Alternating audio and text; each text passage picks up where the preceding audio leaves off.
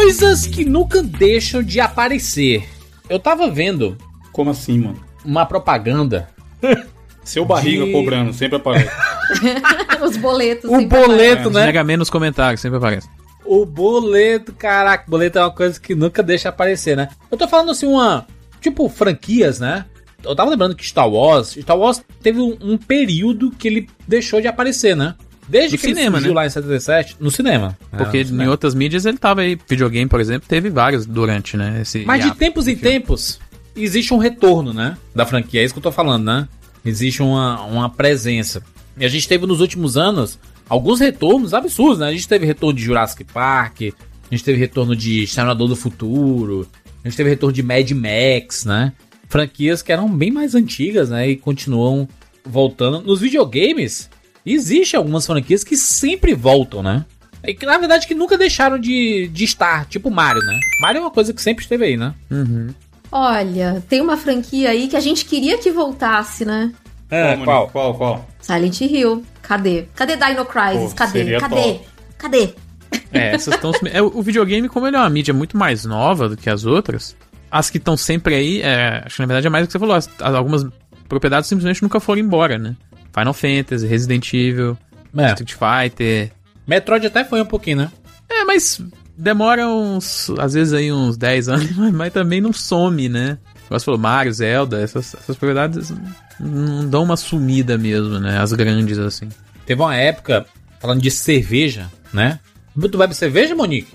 Não, eu não bebo cerveja, principalmente porque eu não posso comer nada que tenha glúten, nem comer nem beber Entendi. nada. Então a cerveja sem glúten ela é muito cara, então. E a cachaça? Deve ser ruim pra caralho também, né? Ela é boa, ela é boa, mas é meio carinha, difícil de achar. Entendi. Mas eu nunca fui muito de beber bebida alcoólica, então. É, eu já bebo sempre. é... O Brasil nos obriga a beber, né? Pé de cana da porra, Jurandir. Existem algumas bebidas que são fases, né? Eu lembro que a Brahma teve uma época lá do Romário, ela era a cerveja, né? A número um. Época da né? Tinha a Copa. propaganda da cerveja número um. Depois a Brahma deu uma sumida. Eu lembro que aqui em Fortaleza, a cerveja Antártica era a mais popular de todos os bares aqui. Era da Brahma aquela propaganda do, da tartaruguinha? Não, não, não, não. Era, tartaruga. Porra, depois boa, teve. boa, ser boa propaganda, mano. Da Copa Ou da Kaiser, né? 2002. Tem aquele tiozinho da Kaiser também, né? Que é bem famoso. Sim. Aí depois tiveram várias, né? Tiveram fases da Itaipava, né?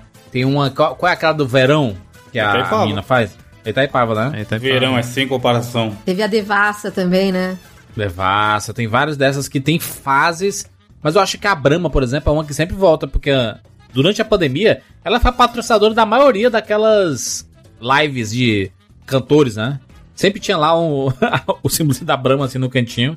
É, eu não sei se a Brahma foi embora. As duas cervejas mais vendidas do Brasil é a Skol e Brahma, né? Desde sempre, continua sendo, né? Então eu não sei se foi embora, assim. É uma das coisas que não, não sumiu, é.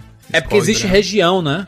Existe um negócio assim que uma cerveja é muito forte Sim, isso é verdade. no Nordeste e tem uma cerveja que é muito forte no Sudeste, por exemplo.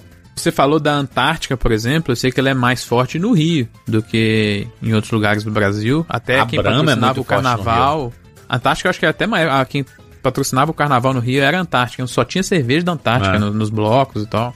Então tem essas paradas assim. Aqui mesmo, a gente não tinha. A gente não via, aqui em BH não via. Por exemplo, eu fui passar carnaval no Rio algumas vezes. A gente não via a mesma latinha de Antártica numa época que tinha lá no Rio, a Antártica daquela tradicional. Aqui só tinha aquela Sub-Zero, sacou? É. Tem algu- algumas coisas que, que voltam, né? Depois de anos, assim. Eu lembro que teve uma um revival do Grapete. Você lembra do Grapete, refrigerante antigo? Quem bebe, repete. De, de uva, Lembrar eu que bebe lembro, mas eu repete. não lembro que voltou nunca não, hein? Ele voltou pra uma edição especial, mas não, mas não deu bom, não. Mano, aqui, aqui sempre continuou pro grapete. Era. Caralho. É? Fazia festinha e levava o grapete que era mais barato. Pô, tinha uma coisa que eu queria. A gente tem vários estados do Brasil aqui nessa conversa. Eu queria ver com vocês se isso aconteceu no, no- onde vocês moravam. Aqui em São Paulo, uma época, era uma febre lazarenta de você ver literalmente toda a esquina. O Bruno que anda de carro e pelo menos pode confirmar. Que era o glorioso Ice Gurt, mano. E era uns tiozinho que vendia. Existia isso em BH, em Fortaleza aí? Tinha Ice Gurt, mas. É.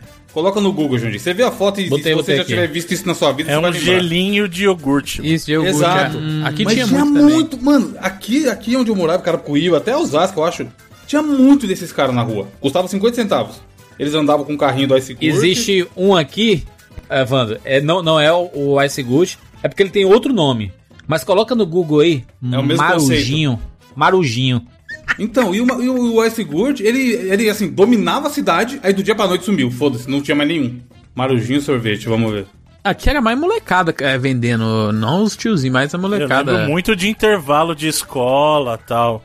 Tiozinho uni- uniformizado, Felipe. Não, aqui tinha, era, mole- mas era tipo os moleques jovens, assim, vendendo aqui muito. A galera, até mesmo de 18 anos, rolava muito. Ah, esse Marujinho aqui tem, tem uns parecidos também, juros, aqui.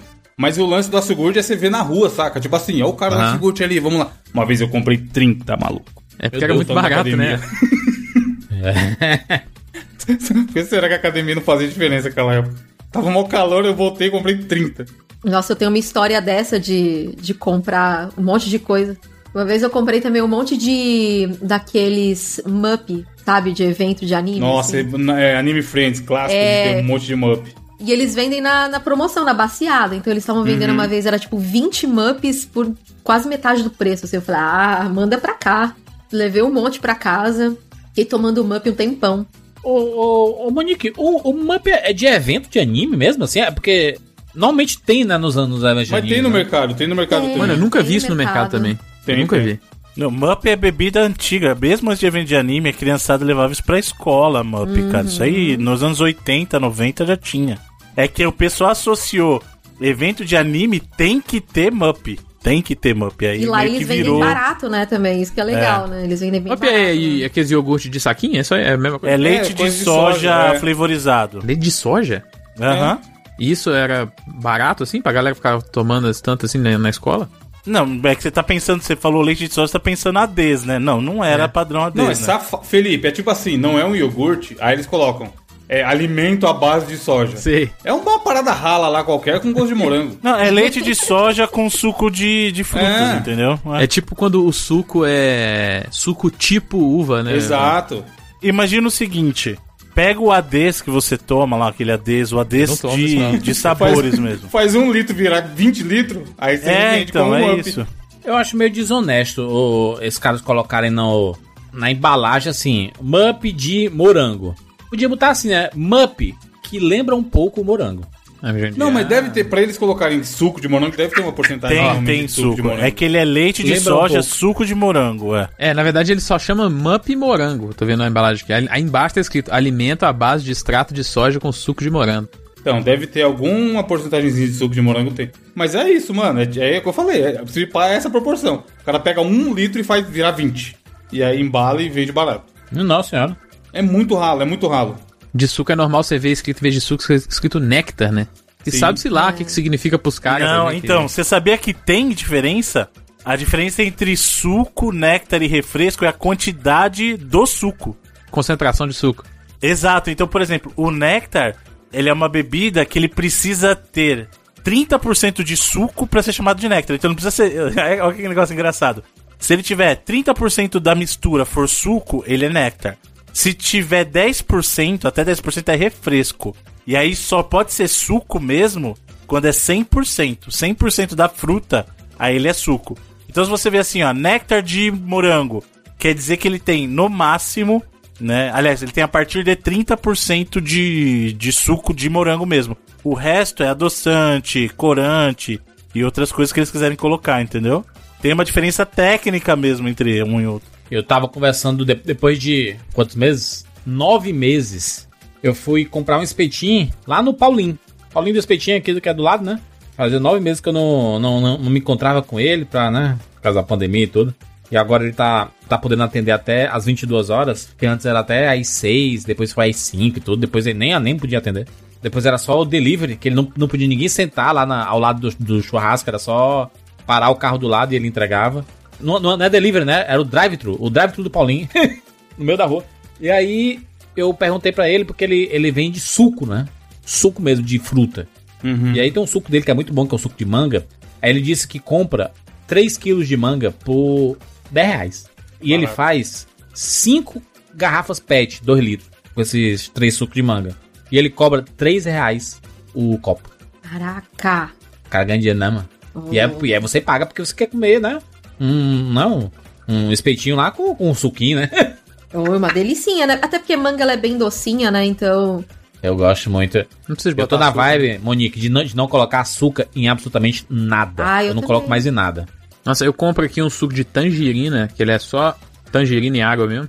Só que ele é tão concentrado que ele, do- ele dura, tipo, o dobro, Caro tá da ligado? porra.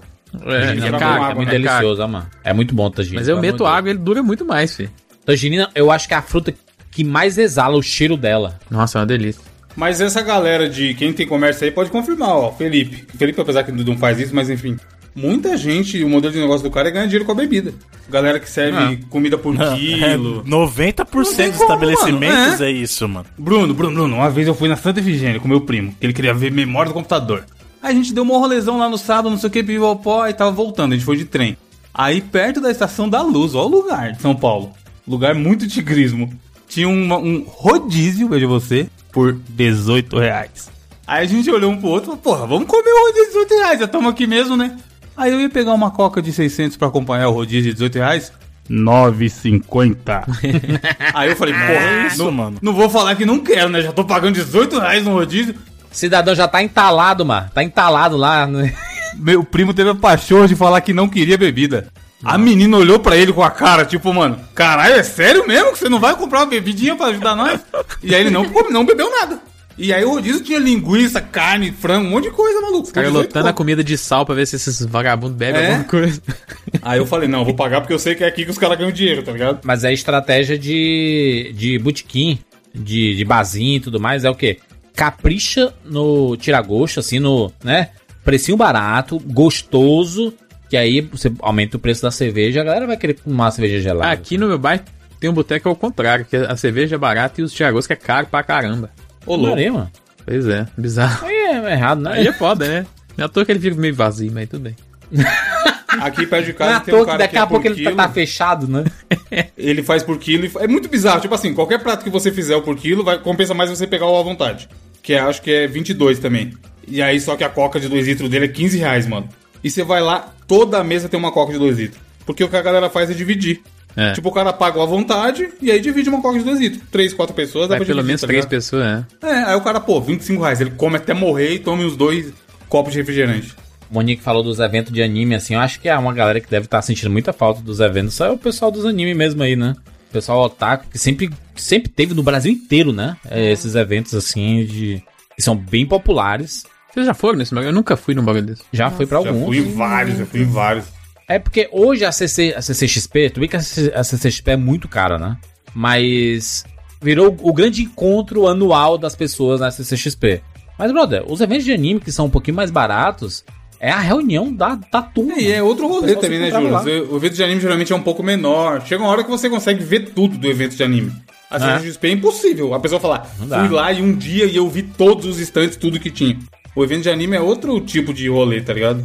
E eu acho que assim, o, o evento de anime também é um negócio que, além de ser barato, é, a galera se sente à vontade de fazer o, o cosplay, porque nem Sim. todo mundo também tem, tem como ir num- numa BGS pra fazer o cosplay e tudo, então.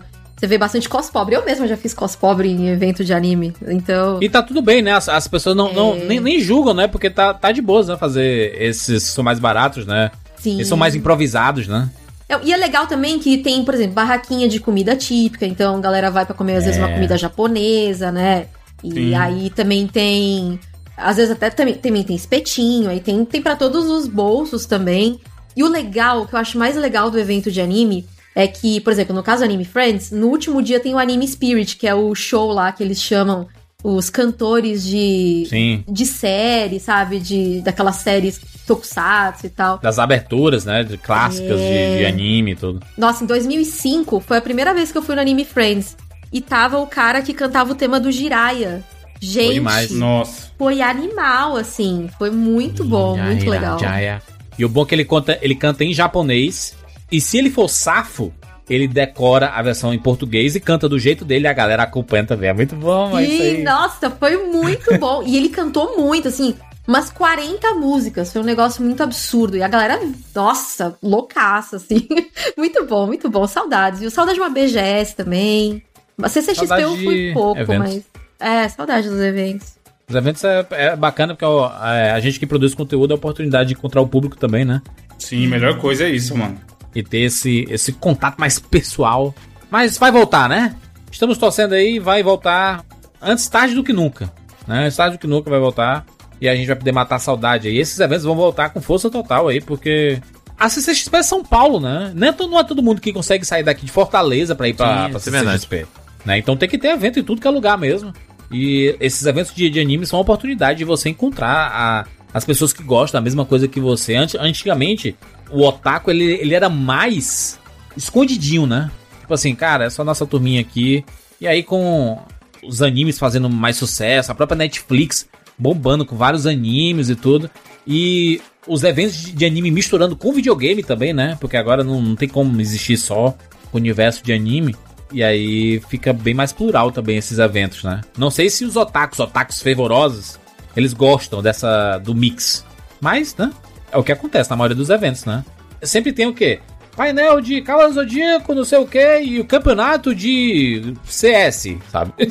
É, sempre dá uma misturada. Uma vez eu fui pra um campeonato desse pra jogar torneio de League Eleven. E foi mó top. Tinha 32 pessoas, mano. Tarde É. inteira jogando. É isso, é isso. Saudades, saudades. Vambora! Eu sou Júlio de Filho. Eu sou Felipe Mesquita. Eu sou a Monique Alves. Eu sou Evandro de Freitas. E eu sou o Bruno Carvalho. E esse é o 99 Vidas.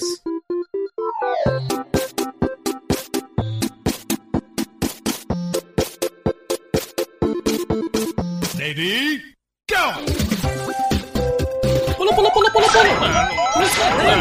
Atira na cabeça. Atira, tira, tira, tira. Atira, atira. Foi na. Tô com fome. Ah, já zerei esse trem. Me tira um pouco, papai. Gol, animal. Vai morrer! Ah, morreu. Relaxa, a gente tem 99 vidas.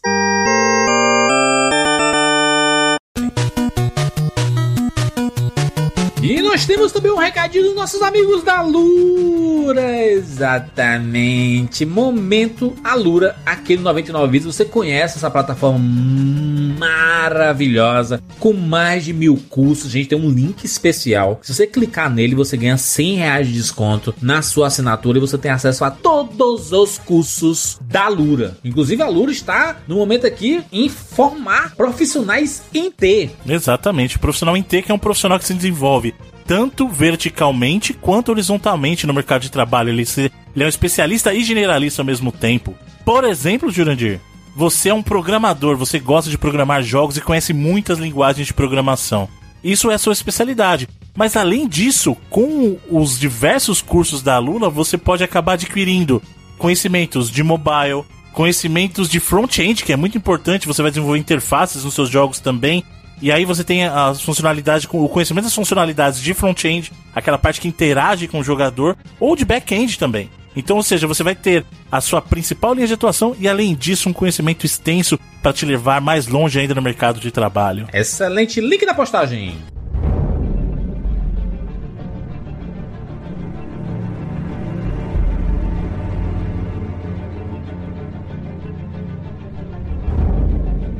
Meninos e meninas, estamos aqui juntos mais uma vez para mais uma edição do 99 Vidas. E dessa vez estamos de volta para a franquia Resident Evil. Obviamente, estamos com a Monique aqui mais uma vez pra gente seguir na nossa trajetória. Meu Deus, quantos podcasts já fizemos sobre Nossa. essa franquia, né? Já, já falamos de muita coisa, Monique. Muita Falamos. coisa. Eu acho que tá bem, bem rico, né? O conteúdo Sim. de Resident Evil aqui no 99 Vidas. E ainda tem que ter o, o remake ainda, hein, do, do Resident. Evil 1, que eu não participei. Verdade. É o nosso primeiro, nosso primeiro podcast foi lá em 2012, o 43. Falamos sobre Resident Evil 2, já com a Monique, no 65. Falamos sobre Resident Evil 3, lá no 116, em 2014. Falamos do Resident Evil Code Verônica, no 213. Falamos sobre Resident Evil 0, no 247. Falamos do Resident Evil 4, no 255. Falamos de alguns spin-offs de Resident Evil, no 335. Falamos de Resident Evil 5 no 99 Vidas 379. E aí, né, furando a fila aqui, Resident Evil 2 Remake foi vencedor do melhor jogo do ano de 2019 passou à frente aqui e foi o nosso 99 Vidas 395. E aí, né, desse período aqui, a gente acabou fazendo um podcast sobre o, o gênero, né, Survival Horror, que a gente falou bastante de Resident Evil, de The Last of Us, Silent Hill, no 99 Vidas 434. E aí, seguindo a nossa trajetória de jogos da franquia principal de Resident Evil, chegamos no fatídico dia em que vamos falar de Resident Evil 6.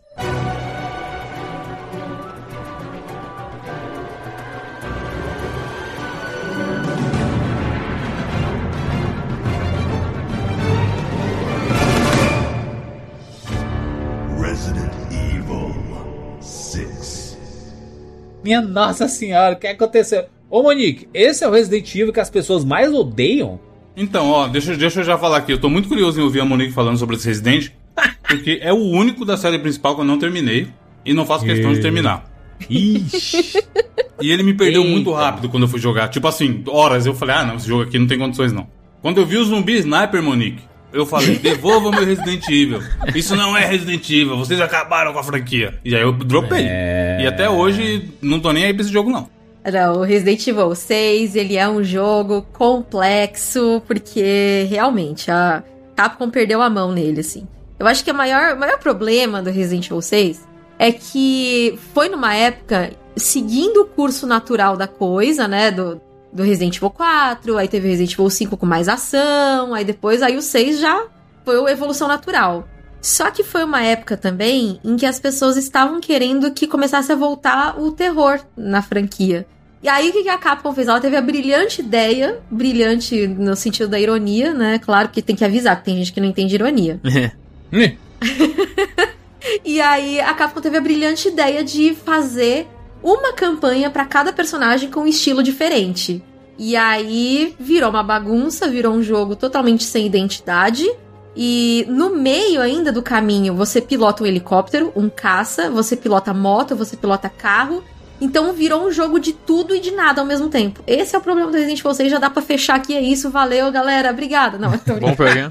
Sabe as letrinhas? Sabe o que é engraçado? Eu nunca tinha jogado o 6 até a gente decidir gravar esse programa. Joguei um pouco dele e eu fiquei surpreso, primeiro, de que, em questão de gameplay, eu achei ele até ok, assim. Se eu pensar que olhar com o olhar mais de um jogo de ação, que é o que ele tava querendo propor, eu preferi jogar o momento a momento muito mais do que o 5, por exemplo. Que o 5 foi um jogo que, naquela época que ele saiu, eu realmente não, não consegui jogar muito tempo porque para um jogo que tava querendo ser um pouco mais de ação, o gameplay dele era muito devagar, muito lento mesmo, né? O problema de não poder atirar e andar daquela forma, no 5 pra mim era muito mais problema. E quando eu fui pegar o 6 para jogar aqui, eu fiquei impressionado que ele é um jogo até bem responsivo, assim.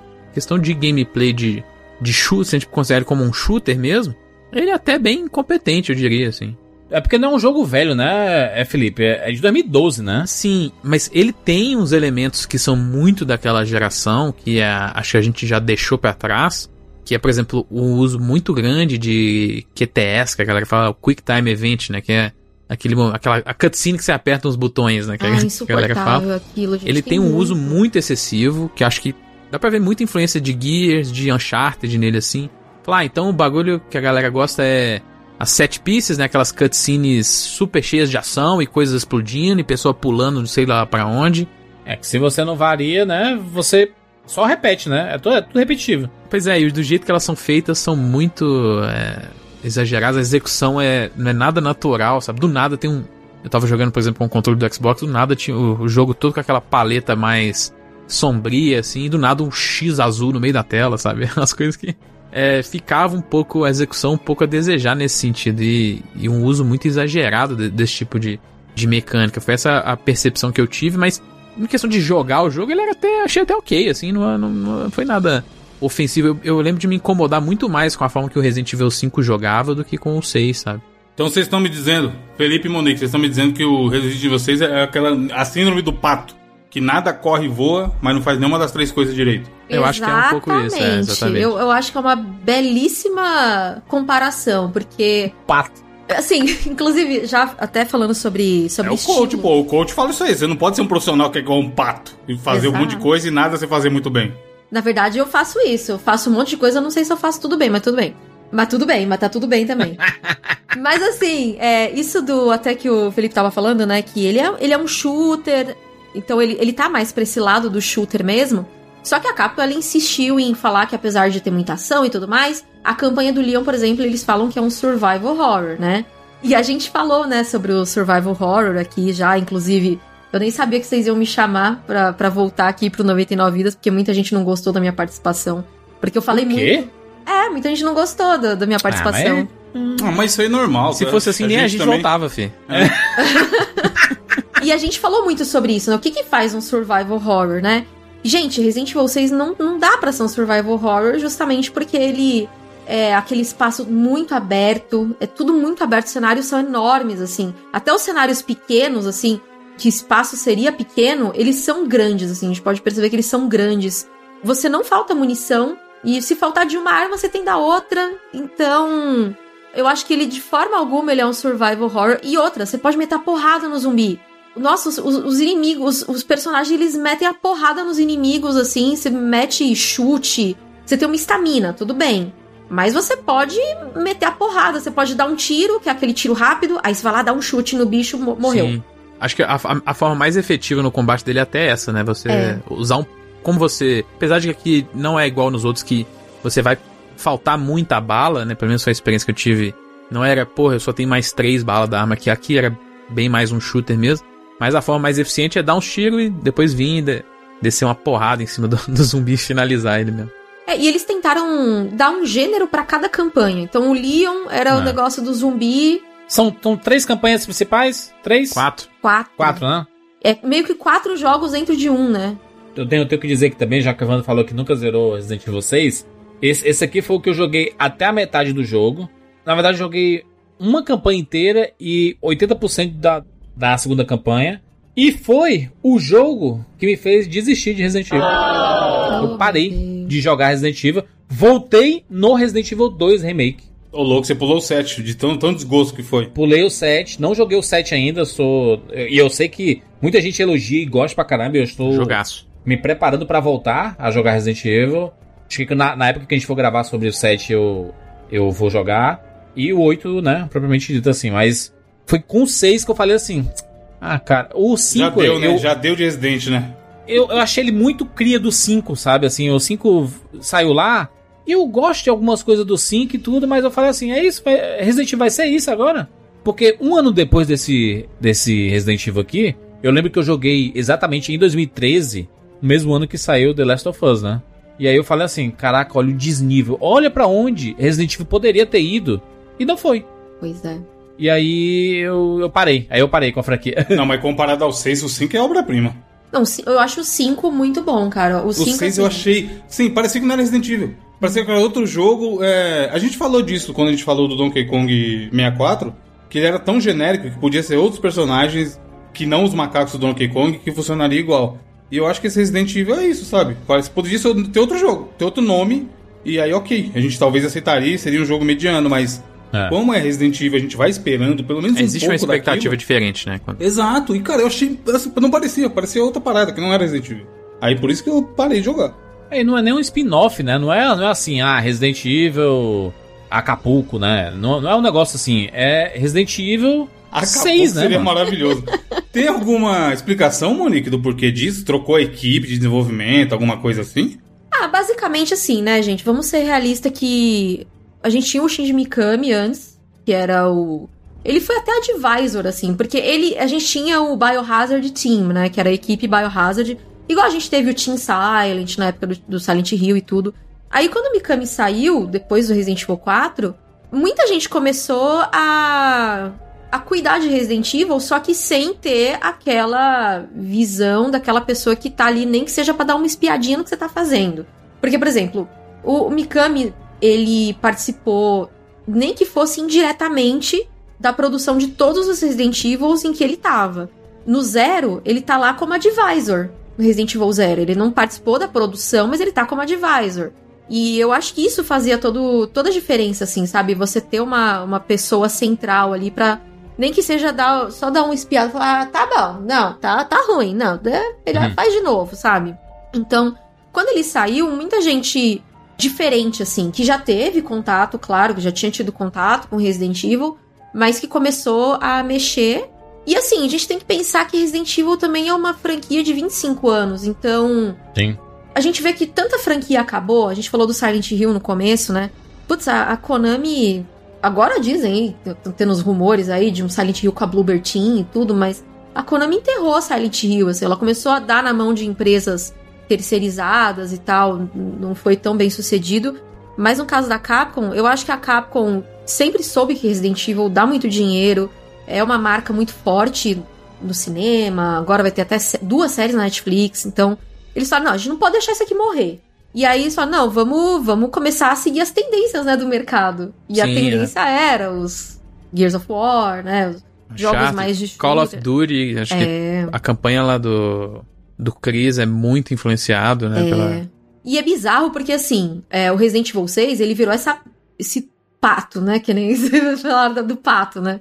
E é engraçado porque, assim, a campanha que eu mais gosto no Resident Evil 6 é justamente a do Chris, porque eu acho que é coerente com o rumo que a série tava seguindo. Porque se a série tava seguindo uma tendência do 4, ali, do 5 com o Chris e tal, no 6, a campanha do Chris é um repeteco do 5, só que ao mesmo tempo ela traz várias referências ao- a, história da franquia, assim, sabe? Então, a gente tem a, a linha do tempo do Chris se seguindo, um cara que sempre foi lendário e tudo mais. E ele começa a sofrer, uma hora ele começa a. A, a conta chega, né? A conta chega e aí ele começa a ter os É. traumas e tudo. E a gente vê ele cuidando de uma equipe, depois ele sendo ele sendo uma pessoa totalmente diferente de, de quem ele era. E aí a gente tem um encontro com o Leon. Nossa, eu lembro que isso, esse encontro do Chris e do Leon foi prometido assim como um negócio astronômico na época, porque nunca tinha tido uma interação entre o Leon e o Chris em Resident Evil. Chris? Leon! What are you doing here?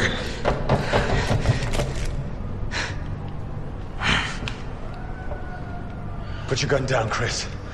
She's a key witness. We need her. A witness! She's the one who did all this! No, it wasn't her. It was Simmons, the national security advisor. I lost all my men because of her! And I lost over 70,000 people, including the president, because of Simmons.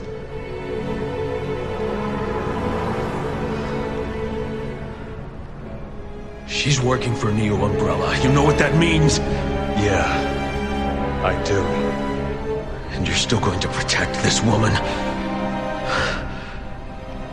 I am.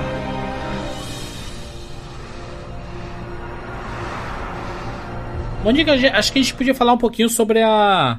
Sobre a história, né? De cada, de cada um do- dos capítulos. Pode, pode chamar capítulo? Pode, né? Pô, quatro pode. campanhas mesmo. né? Campanhas, né? São canônicas? Então, são todas as campanhas canônicas. Hoje mesmo eu recebi uma pergunta de se o Code Verônica era canônico também, já aproveitando até pra responder que sim. Então a gente tem o 0, o 1, o 2, o 3, o Code Verônica, o 4, o 5, o 6, o 7 e o Village. Esses são a série principal, né?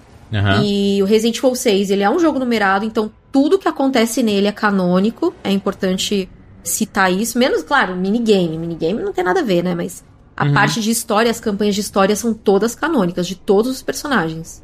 Tá, então vamos posicionar em, em termos de história. Uhum, A primeira campanha do, do Resident Evil 6. uhum. Começa com o Leon, né? Sim. É, até antes das campanhas tem uma, um prólogo que é com o Leon, né? É, o prólogo ele é mais um tutorial, acho que pra você Sim. aprender a, a usar o, o controles e tudo. Ele ensina lá as porcaria dos, dos QTEs malditos, né? Os botões de ação. Gente, é um inferno, não sei. Então vontade de quebrar o controle. E é uma parada que, se você errar, e às vezes você não erra porque você, sei lá, é, é ruim. Porque não é, não é que é difícil, mas às vezes você não tá prestando atenção em alguma coisa, você tá. Você botou o controle pra baixo. Essa parada de você errar o que te já era, né? Uhum, É, Era muito comum naquela época, eu entendo por que eles faziam, mas hoje em dia, putz, é um negócio que não cola mais, assim, né? Nossa, você, ainda mais pensando no loading antigo dos jogos, tá? putz, era uma coisa que eles erravam muito naquela época, né? Eu entendo que era a forma com que as coisas eram, mas hoje em dia, se você pô, botei o controle no chão, assim, aí rolou um kit e eu dei o mole e não consegui completar ele, Pô, ele vai carregar de novo a cutscene pra voltar lá, vai parar, vai morrer, vai voltar, voltar a tela de load, vai carregar, vai vir aquele negócio de novo. Então é, é realmente um, um período dos videogames assim que vários tinham, né? E era comum, mas putz, para o padrão de hoje em dia, principalmente, é difícil de aceitar, assim, sabe? Sim. História. Onde é que se posiciona? O que é que tá acontecendo? É logo depois do 5, Monique? Ele é um pouquinho depois. Um pouquinho depois do 5. Só é que assim, gente, a história do Resident Evil 6, as pessoas podem até falar assim, ó, o Resident Evil 6, ele é problemático na, na parte de controle, eu acho a jogabilidade dele horrível, porque parece que os personagens, os bonecão de posto, tudo molenga, assim. Quando você tropeça no zumbi que tá morto no chão, que ódio que dá. Mas enfim, é, voltando à história aqui, né? Então, assim, a gente fala muito, né, que a Resident Evil 6 ele tem vários problemas assim. História rasa ele não tem, não. Tem alguns problemas de história. A história não é tão boa, mas a história não é rasa. Tem muita coisa nas entrelinhas.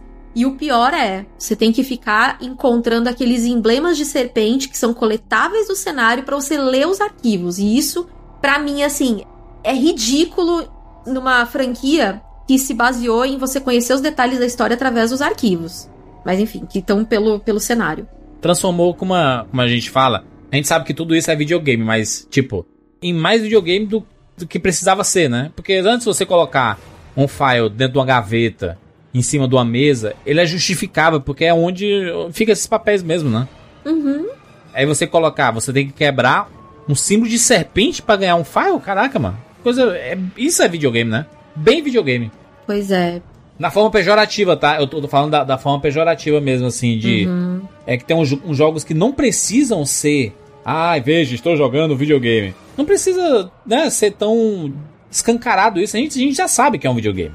Ah, Resident Evil sempre foi sutil nisso, né? Não precisava. Exatamente. Mas a, a história do Resident Evil 6, ela tem dois momentos. Porque, assim, algumas partes se passam em 2012, que a gente tem alguns flashbacks, principalmente na campanha do, Uhum. Ali do, do Chris, da campanha do Jake. Só que o momento presente dela é em 2013. Então a gente tem quatro histórias que se interligam. E assim, isso Resident Evil 6 faz muito bem feito de interligar as campanhas ali da, das histórias. Então a gente tem. No caso do Leon, a gente tem a, um ataque terrorista que acontece em uma universidade chamada Ivy University, que fica numa cidade chamada Tal Oaks. Então, o presidente americano, que foi inclusive a pessoa que lá no passado recrutou Leon para trabalhar pro, pro governo, depois dos acontecimentos de Raccoon City, esse cara se chama Adam Benford. E o Adam, ele tava, ele foi eleito presidente americano e ele vai dar uma palestra nessa universidade e ele decidiu que ele vai contar para todo mundo o que aconteceu em Raccoon City de verdade. Então ele vai contar que o governo americano tinha culpa no cartório, porque financiava as pesquisas ilegais da Umbrella, que comprava arma biológica da Umbrella. Uhum. CPI da Umbrella. Sempre tudo envolvido com a Umbrella. As maracutaias da Umbrella, o governo americano tava até o topo, assim, né? Enfim. Coisas bem semelhantes, assim, à realidade, né? A vontade de rir, mas a vontade de chorar é maior também. Sim. Enfim. Aí ele, ele ia contar toda a verdade. Só que isso ia fazer com que os outros governos, os outros países ficassem, ô, putz, sério? Sério que logo os Estados Unidos estavam envolvidos nisso? Quem poderia imaginar, não é? E aí a gente tem o, o auxiliar presidencial, que é o Derek Simmons, e ele ele faz parte de uma organização meio Illuminati, assim, meio maçonaria, que é chama A Família. E a família, ela cuida da, da supremacia americana lá na- no topo da pirâmide do mundo e tudo, e de do equilíbrio também do mundo, tipo uma ordem mundial, e essas paradas aí, tudo aí de organização secreta, né? Uhum. E ele fala: não, peraí, o presidente não pode abrir a boca. Porque senão os Estados Unidos tá lascado, né? Não é o Brasil que tá lascado, é os Estados Unidos. É. E... Desculpa, gente, eu faço muitas piadas. e aí ele fala: não, então vamos fazer o seguinte: a gente vai abrir uma brecha na segurança do presidente e vai causar um ataque terrorista que vai causar a morte do presidente impedindo que ele fale. E aí eles usam a Helena Harper, que era uma agente do governo que já não tinha uma reputação muito legal, sequestram a irmã dela, porque a irmã dela é o ponto fraco dela, por isso que a reputação dela não é das melhores, e fazem com que ela abra uma brecha na segurança do presidente. Então o presidente se transforma em zumbi, que é o começo da campanha do Leon. E aí Uhum. Tal Oaks também já resumindo, tem um destino igual é, Raccoon City, né? Que explode também antes que as pessoas descubram a verdade, rastreiem alguma coisa. O próprio auxiliar presidencial já manda destruir a cidade. O Leon tem uma companion, né? Que é a É, Helena, Helena. que é essa agente É. aí, que abre a brecha do presidente, né? Na segurança do presidente. E de vez em quando você joga com ela, né? É porque o jogo é, é co-op, né? Então você pode jogar com ela também. Você escolhe, né, com quem você joga, se é Exato, com é. ela ou com o Leon, assim. Aí cada um tem ser um, co-op, né? tem uma arma diferente. Ela tem a, a Hydra, né? Que é uma, uma shotgun com cano meio cerrado, assim, que dispara três balas, né? Então, ele, seguindo a história do Leon, é pós ali Resident Evil 4, Bem alguns anos depois pós, né? Bem depois, quase 10 anos, porque o 4 é em 2004. Aham. A campanha do Leon é em 2013. O, o Leon não Hum. tem flashbacks. O Leon não tem flashback em 2012, né? Os flashbacks de 2012 são do Chris e do Jake, né? Porque a campanha dele se divide em seis meses ali. Uhum. O Leon já é todo momento presente, então são quase 10 anos depois do Resident Evil 4. Porra, muito tempo, né? Nossa senhora. Mas a- as, as, as campanhas, elas acabam se misturando? Ou são elas acontecem individualmente? Se misturam, se misturam sim. Tanto que no. Tem uma parte no Resident Evil 6, quando você termina o jogo, todas as campanhas também, você tem tipo uma linha do tempo, assim, de cutscenes. E aí é legal porque fala assim, ó, ah, 29 de junho, 30 de junho, 1 de julho. Aí, tipo, ela vai montando a ordem, assim, pra você. Então você meio que pode assistir depois na ordem que elas acontecem. Aí, cada campanha tem o seu o seu mote, digamos assim, a sua cada personagem tem ali o seu, as suas motivações e o momento em que Uhum. eles estão vivendo. E aí, uma hora, essas campanhas vão se interligando também. Então, são, no total, a gente pode dizer que são sete personagens principais. É muito protagonista, porque só da Ada, né, que tem ela, e aí depois até botaram lá um agente, que é um personagem genérico, pra você jogar em co-op. Mas a campanha dela seria a única single player, a única que tem só ela, né?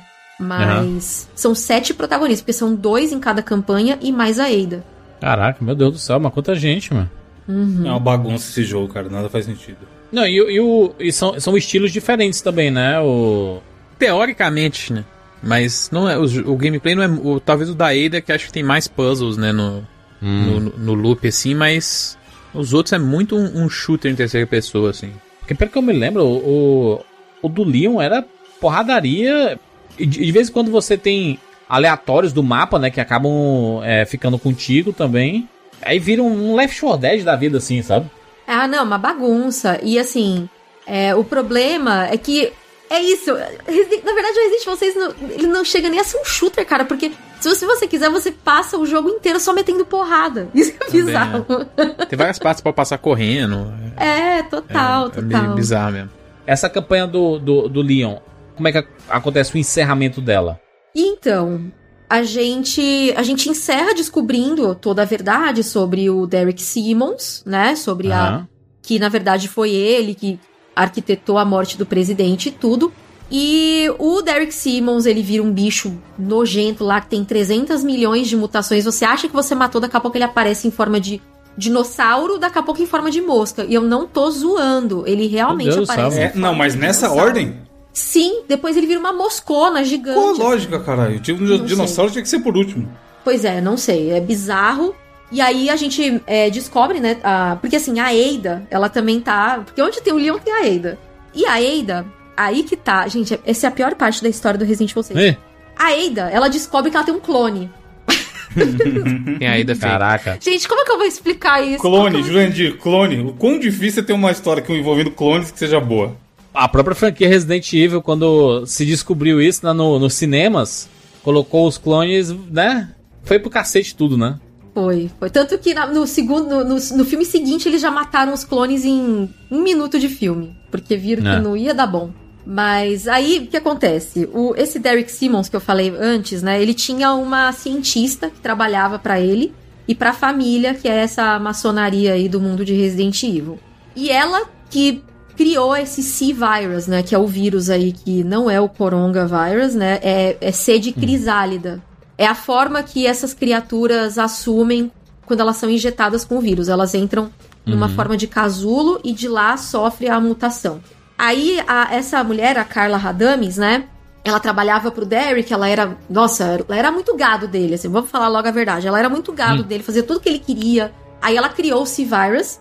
E o Derek, ele tinha trabalhado no passado com a Ada, a Ada de verdade, a Ada Wong. E ele era obcecado pela Ada. É o famoso Carla que amava Derek, que amava Ada, que amava Leon, que amava não sei quem, e assim vai, né? É, uma grande novela mexicana, no fim das contas. É. E o Derek, ele ficou, ele era obcecado pela Ada. Só que, lá no passado, foi ele que tomou a decisão de explodir Raccoon City. Pra acabar com esse- essa história de, de envolvimento com a Umbrella aí, do governo americano e tudo. Ele falou, ah, vamos explodir tudo. Explode tudo que é melhor. E a Ada descobriu. Aí, quando a Ada descobriu, ela falou: Não quero mais trabalhar com você, não quero mais saber de você na minha vida. E ele ficou abalado. Gente, sério, eu juro que essa é a história do jogo. Ele ficou abalado. Aí ele falou assim: Então, beleza, vai piorar. Beleza, já que eu não posso ter a Ada, eu vou ter a minha própria Ada. E aí, o que, que ele fez? Ele usou a Carla, que foi quem criou o vírus, o C-Virus, pra criar a própria Ada dele. Então, ele fez da Carla um clone da Ada dele. Meu Deus, gente. É, pois é. O que eu fico pensando é porque. Como é que Resident Evil. Hoje, hoje a, gente, a, gente, tá na fase boa de Resident Evil, sabe? Sim. Sim. Mas eu fico me perguntando como é que Resident Evil como conseguiu chegar. Pra mim, isso é o fundo do poço, entendeu? De uma franquia. É o fundo do Fanfic, poço. história de fanfic. Parece que um fã falou, porra, deixa eu ver a Parece. história aqui. Parece. e aí os caras parece uma aprovaram e fizeram o jogo. É, É tudo meio isso. bizarro mesmo. Não, e assim, eu, eu acho que a gente sa- saiu de um momento em que a gente tinha o Wesker, que foi a morte do Wesker no Resident Evil 5, né?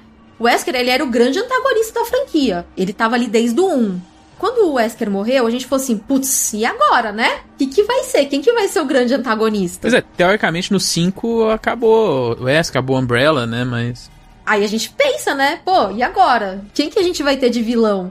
Aí falaram, beleza, a gente tem o Derek Simmons, que é o auxiliar presidencial, é um cara que trabalha pra uma organização que controla o mundo, sabe? Que é a família e tal, não sei o que, uma coisa bem Illuminati, pô, que da hora, eu adoro essa parte conspiracionista em Resident Evil.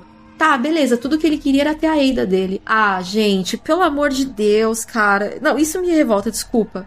Então, assim, meu, seria. Já pensou que legal? Um cara. Um cara que ele tava do lado do presidente americano, ele mata o presidente americano. E depois ele ainda é o líder de uma organização que controla o mundo. Olha o plot que a gente tem na mão. E transforma o cara num gado da Ada. Olha o potencial desperdiçado. Eu fico revoltada com um negócio desse, sabe? Ah, tem, um, tem um chefão aqui na campanha do Leon. de- de- Depois que o Leon encontra a Ada, né? Como sempre, a Ada, né? Atravessando o caminho do Leon. E aí o Leon, o que você tá fazendo aqui? Ela, não posso falar, é complicado. É, é sempre assim, né? Nunca, nunca é objetivo, né? É uma coisa que a Ada não é com o Leon, é, é, não é objetiva, né? Você, Não, realmente eu vim aqui. Vim aqui comprar 10 pão e, foi, tá, e foi difícil e tudo. Não, ela é sempre assim, eu não posso falar. É difícil. Você Eu não, posso conseguiria entender. aqui. Você não entenderia. chama ele de burro, né? Você não entenderia. Tipo, ele tá nesse- nessa vida há 15 anos já contra o bioterrorismo e ele não entenderia. Então tudo bem, Sim. né? Não, isso me revolta também. É outro troço que é, é muito chato, que assim, o Leon, ele é um baita de um personagem. Só que aparece a Ada, o QI dele vai menos mil, assim. Ele não questiona nada.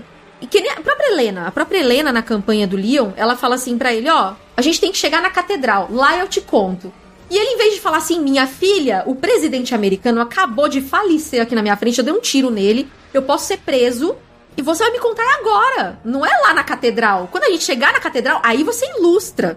Mas agora você vai me contar, senão não vai ter catedral, eu vou atirar em você aqui mesmo. Eu já vou preso mesmo que eu matei o presidente, já vou preso que eu matei você também. Quem mata um, mata dois, entendeu? É. É isso que me incomoda também. Aí vai. Ah, é lá na catedral eu te conto. Fica 300 horas na catedral eu te conto. Aí chega na catedral e ele fala: E aí, você vai me contar agora? Então, ó, tem uma passagem ali embaixo da catedral. Quando a gente passar por ela, daí eu te conto. Aí chega a Eida ainda. Ele fala: Eida, o que que tá acontecendo? Ai, é complicado. Gente, alguém fala. Alguém explica as coisas. É, os- sabe? o problema de comunicação, né? E aí, do nada, a, a menina que eles re- resgataram se transforma num bicho lá gigante. É, Vira um escorpião. A menina fica pelada, né? sim. E aí ela fica fazendo a mutação e depois voltando ao normal e mutação normal. E aí vira um bicho gigante, assim. Vira um- um- uma batalha de chefe, né? É, é, É a, é a irmã da Helena, né? aquela. É a irmã da Ah. Helena que o, que o Derek usou, né, pra, pra poder chantagear ela pra abrir a brecha na segurança do, do presidente Benford. É, mas, cara, que coisa, né? Que coisa Ai, Resident desculpa, eu Evil. tô né? reclamando Confuso. tanto, né? Desculpa, mas é porque. Não, tem coisas legais, assim, né? Mas. Desculpa eu estar reclamando tanto, gente. É, é que tem uns Não tem que bagulho pedir assim. desculpa, não. Tem que falar, tem que falar mesmo. Mo- Monique tem que falar, Monique. A franquia tem que, né? A gente, a Resident Evil tem, tem qualidades. E aqui não é o caso. eu- Não, mas é que às vezes pensa- pensam assim, ah lá, só vai reclamar e não sei o quê.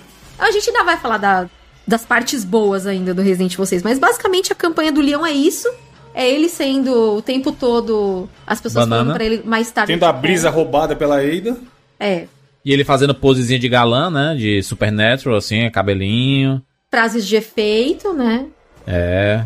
Dando aquele chute que dá uma travada com. Ele, ele dá um chute que meio que para no ar a perna dele, né? Assim, tipo assim, olha como eu sei chutar. Pois é. Um resumo da campanha do Leon, né? É ele sendo feito de trouxa pelas duas mulheres ali que na catedral eu te conto e é complicado, sendo que na verdade ele é um O agente não, federal. Não, não consegue, né? Ele, é um, ele nasceu pra ser trouxa mesmo. É isso. Coitado, cara. A gente As pessoas acham que eu não gosto do Leon, assim. Mas é que, na verdade, a culpa é da Capcom, que faz com que ele seja feito de otário muito fácil, assim. Porque ele. Não sei se ele é meio ingênuo. Apesar que 15 anos depois não era pra estar assim, mas tudo bem. Então, é basicamente é isso. Elas duas fazendo ele de trouxa.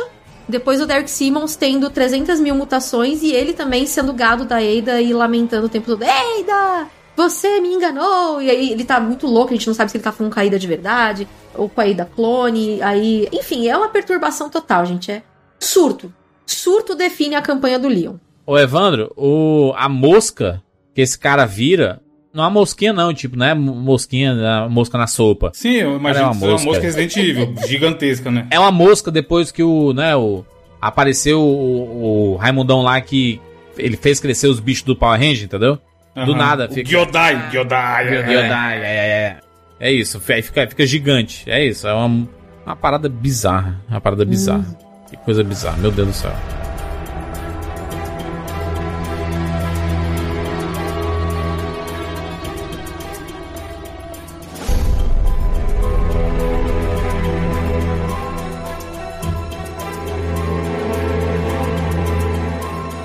E aí quando você acaba essa, essa história do, do Leon, sobe os créditos, é isso mesmo? É, eu tô com... Sim. É, co- é co- como se... Pô, acabou a história, é isso? É, Poxa, cada um tem os seus Cada um é créditos no final. Tem o crédito, aí tem uma musiquinha. É que né, será que cada são um equipes tem- diferentes, hein, hein Monique? Que fizeram jogos assim pra, pra dizer assim, olha, essa, a parte do Leon foi uma galera. A parte do Chris, outra galera aí específica. Não, acho que não. É, eu acho que foi Não, mais não? uma tentativa mesmo de, de fazer vários estilos pra tentar agradar várias pessoas Entendi. e no Sim, fim é. não agradou ninguém. E é assim, aí você tem a, cada um tem uma campanha, aí tem os créditos, a música tema e tem um epílogo também. Aí no epílogo do Leon, a gente descobre que a Helena não vai pagar pelos crimes dela, o que eu acho meio absurdo, porque assim, ela é uma agente federal. Aí fala, não, mas a culpa não foi sua. Gente, ela abriu uma brecha na morte do presidente. Não importa se ela tá sendo é, ludibriada ou não, se ela tá sendo chantageada ou não. Ela tinha que cumprir o trabalho dela, mas tudo bem. Aí descobrem que, na verdade, não, ela não vai pagar por nenhum dos crimes. Eles vão apagar tudo, deixa quieto, esquece. Ah, o presidente morreu, tudo bem, acontece. Não sei quantas pessoas O morreram. presidente morreu, é ela. Nossa, gente, que droga, hein? Ai, que pena. Tá o Prometo que na próxima vez eu vou trabalhar direito. Tá, o Oaks explodiu, mas tudo bem, não tem problema também. A gente esquece. Acontece, gente, acontece, né? Morre gente todo dia, não é o que dizem, então. Então eu acho que é, é, foi um negócio assim que eu fiquei meio incomodada. Eu Falei, peraí, gente, tudo bem, ela, ela agiu por, por emoção ali, já tá errado, então ela não pode ser uma agente, tem que exonerar, pelo menos. Se ela não vai presa, pelo menos exonera, né? Mas tudo bem. E É. aí a gente tem a campanha do Chris, né? Depois disso, aí a campanha do Chris é a que eu mais gosto. Bizarro, mas é a que eu mais gosto. O Chris, ele tem um visual diferente em cada jogo, né? Cada jogo ele tá realmente diferente, assim, né? Não acha? Não acha que ele tá diferente? Chris? Ou tá igual? Tá parecido com o do 6, mais velho, assim, mais cansado. Do 5, né? Do Parecido com o do desculpa. 6, cara. Do 6 do. Do 5. Do cinco. 5. Ainda Só bem que que, ele tá mais parecido com o do cansado. 6, né? Ainda bem, né? Já pensou se ele não tiver. O Chris do 6 não parecesse o Chris do 6? Apesar que o Chris do 7 não parece o Chris do 7, mas tudo bem. É. Aí ele não tá fortaço, assim, estouradaço como ele tá no 5, né? É, ele não, não- Até porque o Wesker já morreu, né? Então ele já pode dar uma maneirada na academia. Não treinou mais né, na academia. É, então. A campanha do Chris, ela se passa Ah. em dois momentos diferentes. É, ela se passa em dezembro de 2012, que eles estão eles estão agindo ali, a BSAA, né, que é a, a- é a organização que eles trabalham, eles estão na, agindo numa guerra civil na República da Edônia, no leste europeu, e aí ele perde todo o pelotão dele por causa da Carla Radames, que é a sósia lá da Ada Wong, e ela se chama de Ada Wong. Então ele acha que quem matou o pelotão dele é a Ada. Não é um- uma sósia. A gente nem sabe se um Oxi. dia ele descobriu que era sósia. E, inclusive, a verdadeira depois, aí se passa, né, um tempo e tal, o Chris tem um estresse pós-traumático, ele desaparece, porque quando a- o pelotão dele é atacado, ele bate a cabeça. E aí ele é levado pro hospital local e ele foge. Quando ele acorda, ele foge e fica vagando ali um tempão pelo leste europeu ali, pela Idônia. E aí a gente tem um momento presente, porque eles passaram um tempo procurando o Chris. Quando eles encontram, tá tendo um ataque terrorista da tal da Carla Radames barra Ada Wong na China. E eles precisam do Chris, então eles botam o Chris todo ferrado pra ir lá pra China. E ele descobre que a Ada tá envolvida. O que que acontece? Ele quer se vingar dela, porque ela matou geral da, da equipe dele. Sim. E eu gosto muito do Chris durante toda a campanha, tanto nos flashbacks quanto no, é, no momento presente também, porque a gente nunca tinha visto o Chris tão puto assim na vida. Então ele tá cansado, sabe? E aí chega um momento mais pra frente ali, e isso eu tô resumindo muito a história, porque cada campanha é tipo, sei lá, quatro horas de gameplay, assim. E aí quando chega um momento da história em que ele descobre que a cura pro C-Virus é o filho biológico do Wesker, que é o Caraca, Jake mano. Miller, que tava lá na novela, República né? Idônia. Não para de voltar pra mesma galera, né, mano? Reclamam aí do Star Wars, que só volta pros Skywalker, né? Mas puta merda, Resident Evil também é a mesma galera, né? Pra sempre. É. E aí que o Chris decide, ele fala assim, bom, então, cansei. E aí ele tem o aprendiz dele, que é o Piers Nivans, né, que é, é, o Piers, ele, ele é um, um cara muito habilidoso, ele é um franco atirador e tal. E o Chris, uma hora ele falou, meu, uma hora eu vou me aposentar, então eu vou treinar o Piers, porque o Piers, quando o Chris ficou afastado lá, que ele bateu a cabeça e tudo, quem assumiu a- o pelotão dele foi o Piers. Então, o Piers já tava tendo uma experiência ali, ele amadureceu muito cedo, né, por causa disso. Porque o Piers, no- nos flashbacks, a gente vê que ele é um moleque mimado, briguento, e depois que o Chris desaparece e ele assume o controle da, do pelotão, nossa, ele muda completamente, assim. E aí ele tem que ficar toda hora segurando o Chris, porque senão o Chris vai fazer merda. Podia falar merda aqui? Pode, Já falei. Valer. Oxi, tá na Twitch não, Monique, calma. Se acostumou aí com Se- né? PG-13. Autocensura. Ah, É. Não, não sei. Podia né? não, podia não. Os advogados já vão chegar na sua casa essa semana. Não, mas é porque assim, eu pergunto porque quando, quando eu faço live com convidado, eles sempre me perguntam: posso falar palavrão? Eu falo, fique à vontade. Porque Não, aqui você tem que falar. perguntar assim, ó. Posso falar merda nessa merda aqui? E aí o Piers, né? Ele, como ele tava sendo treinado pra ser o aprendiz do Chris, na hora que o Chris descobre que ele tem que salvar o filho do Wesker, eu acho que ele pensa assim, então, ai, já é muito pra mim. Então assim, ó, Piers, essa vai ser minha última, tá? Que pra mim já deu. Só que o Piers morre no final da campanha do Chris. E o Chris tem que continuar, porque a, a morte do Piers não pode ser em vão, né? E o Piers é. A morte do Piers é um negócio muito sentido, assim, cara, porque ele era um, um personagem que a gente. Ele foi crescendo, assim, então a, a gente se apegou muito a ele. E ele morre de uma forma muito triste, assim, pra, pra proteger o Chris, né? Ele perde o braço, tipo, aparece um bichão lá e joga o Piers e bate um negócio assim, arranca o braço do Piers. Então o. Piers ele é obrigado a se, é, se injetar com o C-Virus pra salvar o Chris. Ele usa as, as últimas forças dele, ele tá já mutando, ele tá com a cara toda estourada, assim, já tá se transformando num bichão. E aí o Chris vai, não, não, vai dar tudo certo, vambora. E aí o Piers, na hora que ele consegue chamar ajuda, né, o Chris consegue chamar lá um negócio que vai levar eles lá pra superfície, que eles estão numa petrolífera, o Piers empurra ele pra dentro do negócio lá da cápsula com o. Ai, gente, é muito triste a cena com a. Com o. Ai, gente, como é que chama aquilo que você põe no braço? Tipo o distintivo dele da BSA, todo ensanguentado. Na mão do Chris, assim, como quem diz, ó, pra vocês lembrarem de mim. Ai, gente, é muito triste. E aí depois o, o epílogo do Chris mostra ele, tipo, comendo uma refeição, assim. Ai, muito triste, gente, muito triste. Ô, ô, Monique, essa campanha do Chris foi até onde eu joguei. Tô me surpreendendo aqui porque tem uma hora que aparece um bicho gigante. É o House. E eu fico pensando assim, caraca, realmente Gears of War tava influenciando muito Resident Evil. Em jogabilidade, em estilo de jogo mesmo, assim, você percebe que é totalmente influ- influenciado por Gears of War, nos bichos e participação de outras pessoas e realmente não, acho que é o jogo menos Resident Evil que já feito, assim, não, É. não sei. Realmente eu tô meio estupefato aqui. Tô E, a, e é engraçado porque a Capcom, ela queria... Nossa, ela fez uma, uma propaganda, assim, absurda do Resident Evil 6, que ele era o jogo mais ambicioso. Gente, você, você pilota um caça no capítulo do... Tem um capítulo do Chris lá que você pilota um caça, porque o Chris... Isso também é meio que um fanservice, porque o Chris, ele era da Força Aérea Americana, né? Antes de entrar pros Stars, lá no Resident Evil 1 e tudo Uhum. ele era um piloto da Força Aérea Americana. Então ele pilotar um caça, a gente até tinha visto no Code Verônica, assim. Mas você tem que pilotar o caça e vira um jogo tipo um simulador, assim. É bizarro. É, é- Em Resident Evil. Zero sentido, mano. Como é, que- como é que o- os, os fãs da franquia veem isso, hein, Monique? Ah, tem gente que gosta do Resident Evil 6 só porque tem o Leon. Se tem o Leon, tá tudo bem, tá tudo certo. É, tem um fandom, né? O fandom do Leon aí é gigante, né? É, inclusive tem uma galera que se ofendeu aí, porque eu falei assim, na época do Village, tava todo mundo reclamando que não era Resident Evil. Eu falei, bota o Leon! Bota o Leon que ninguém vai reclamar que não é Resident Evil. Olha o 6 aí, o 6 é a prova viva O negócio do 6 que tem que falar é que se você pegar todas as versões, ele é o segundo Resident Evil mais vendido, né? Só até terceiro cinco, agora. É o terceiro mais vendido. Não, eu digo que se pegar todas as versões, né? Ah, sim, sim, é. Você pegar todos os portes, tudo, é. Isso, é, se pegar o, o aporte pra nova geração. Pra nova não, pra geração que passou agora.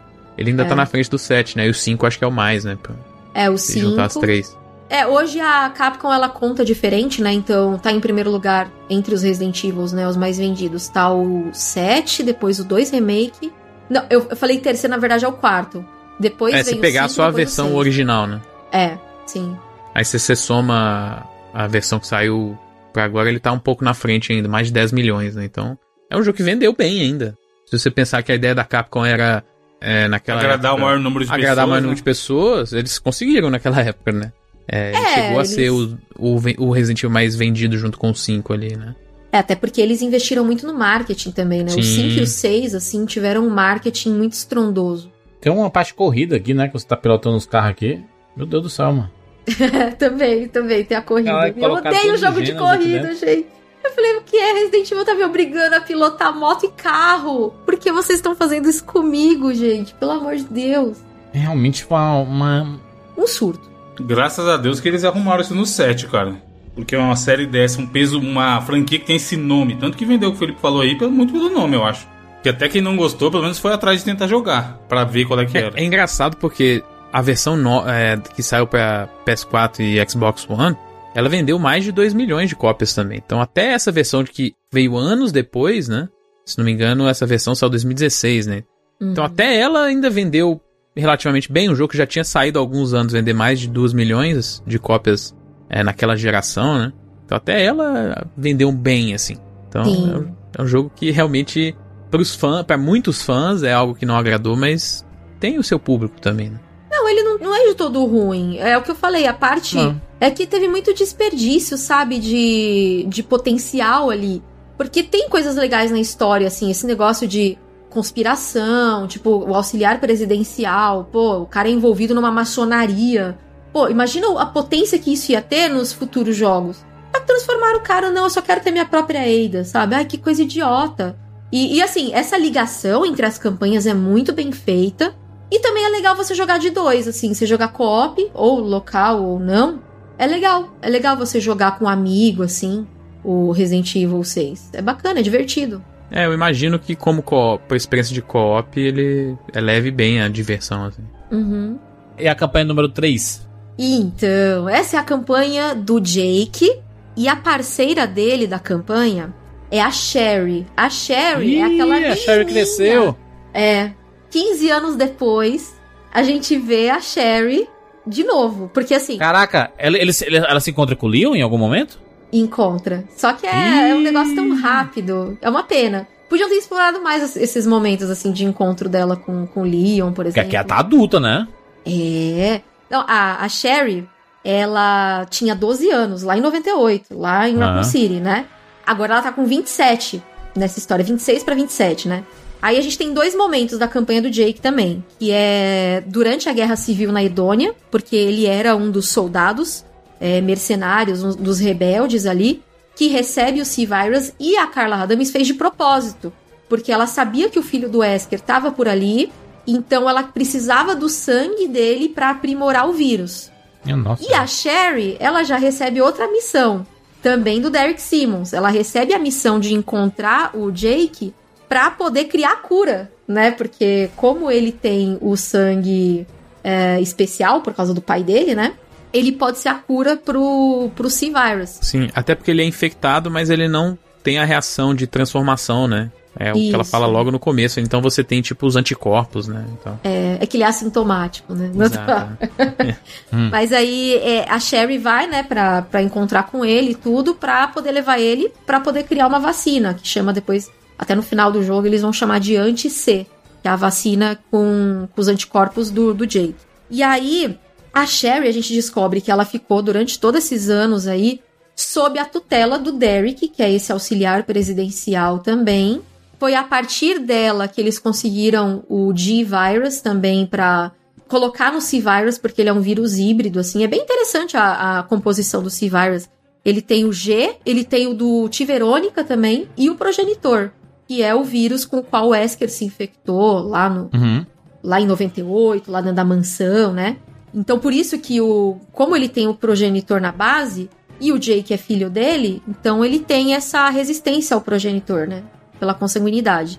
E aí eles acabam sendo capturados pela Carla Radames e a organização dela, que é uma organização terrorista com o nome de Neo, Neo do Neo do Matrix, Umbrella. Caraca, meu Deus do céu. mano. Bastante criativo. E eles É. são levados pra China por causa Meu desse Deus, atentado mano. que ela vai fazer, né? Esse atentado que ela vai fazer. Aí, o Derek Simmons, ele tá na China também, porque ele é avisado pela verdadeira Ada que a sósia dela tá tocando terror lá, e ele vai pra lá, né, Pra tentar resolver a situação, né? Porque foi ele que criou a bomba, né? Foi ele que criou a praga. E aí ele vai pra lá também. Então ele avisa, ele avisa a a Sherry avisa ele, fala assim: "Ô, tamo aqui na China. Tô aqui com o Jake na China". Ele fala: ah, "Beleza, tô aqui também, vamos se encontrar". Pariu. E aí no fim, né, no fim, é, eles também são de novo capturados pela Neo Umbrella lá da, da Carla. Essa história aí eu só posso falar isso aqui, Monique, ó. Por que choras Kingdom Hearts? Por que choras, Kingdom Tá nesse Hearts? nível de loucura. Porque é muita maluquice, cara, pra um jogo só. É. O começo dessa campanha, se você não tem, por exemplo, a Monique do seu lado pra te explicar essas coisas, é muito confuso. O começo Sim. da campanha do Diego. Porque já começa nisso. A, a Sherry achando ele assim, já, ah, então quer dizer que você é imune, então, beleza, vambora. Já sai correndo. Seria muito bom nada o jogo, né? guerra. Im- Imagina você jogando Resident Evil, aí o jogo para assim. Não tá entendendo? Aí aparece a Monique assim no cantinho, assim, no chroma key, né? Então, gente, Pô, o que, é que tá acontecendo aqui? É isso Fazer daqui. essa campanha aí, viu? né? Com- Começa a tocar a música do Telecurso 2000 de fundo. Mas eu, comecei, eu comecei por essa campanha e eu não tava entendendo nada. Falei, quem que é esse cara, velho? Nunca tinha É, visto. Porque ele é é. novo, né? Ele é um personagem novo. Então era Sim. muito confuso. Não, ela é bem confusa mesmo, assim. É, então, e esse é o problema. Lembra que eu falei dos files? Eles têm um monte de informação legal. Só que eles estão nesses emblemas de serpente aí que você tem que encontrar no cenário como coletáveis. E a tradução no Brasil ficou uma bosta. Eles traduziram um monte de coisa errada. A legenda no Resident Evil 6 é horrível, mal feita. Tem uma hora até que, durante a campanha do Leon, a Helena fala assim, dá ré. Só que ela fala backup. Só que eles traduziram como apoio. Do nada. Então é horrível. assim. Quase igual. Ou seja, até a tradução dos files é péssima. Então a história. Assim, a história tem umas coisas legais. Por exemplo, a campanha do Leon, eu- do Chris, eu acho muito legal, assim. Só que a, a- a história fica totalmente, tipo, você fala, o que, que tá acontecendo aqui? Sabe? E ela é amarradinha.